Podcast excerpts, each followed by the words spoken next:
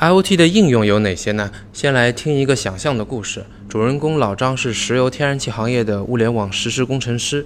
他早上起来，可穿戴手环就和他报告昨晚睡眠、当前血氧、血压和体温，发现自己三十九度，感冒发烧了。智能家庭就上传了病历，并到医院进行预约。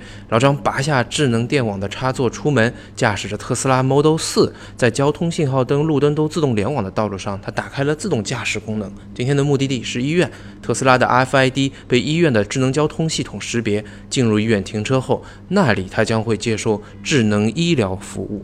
IOT 的场景其实主要是一可穿戴。二、车联网；三、智能家庭；四、智慧城市，包括电网、信号灯、路灯等；以及五、工业，包含交通运输、石油、天然气、医疗等等等等。我们可以简化的记成穿车家城工这五样东西。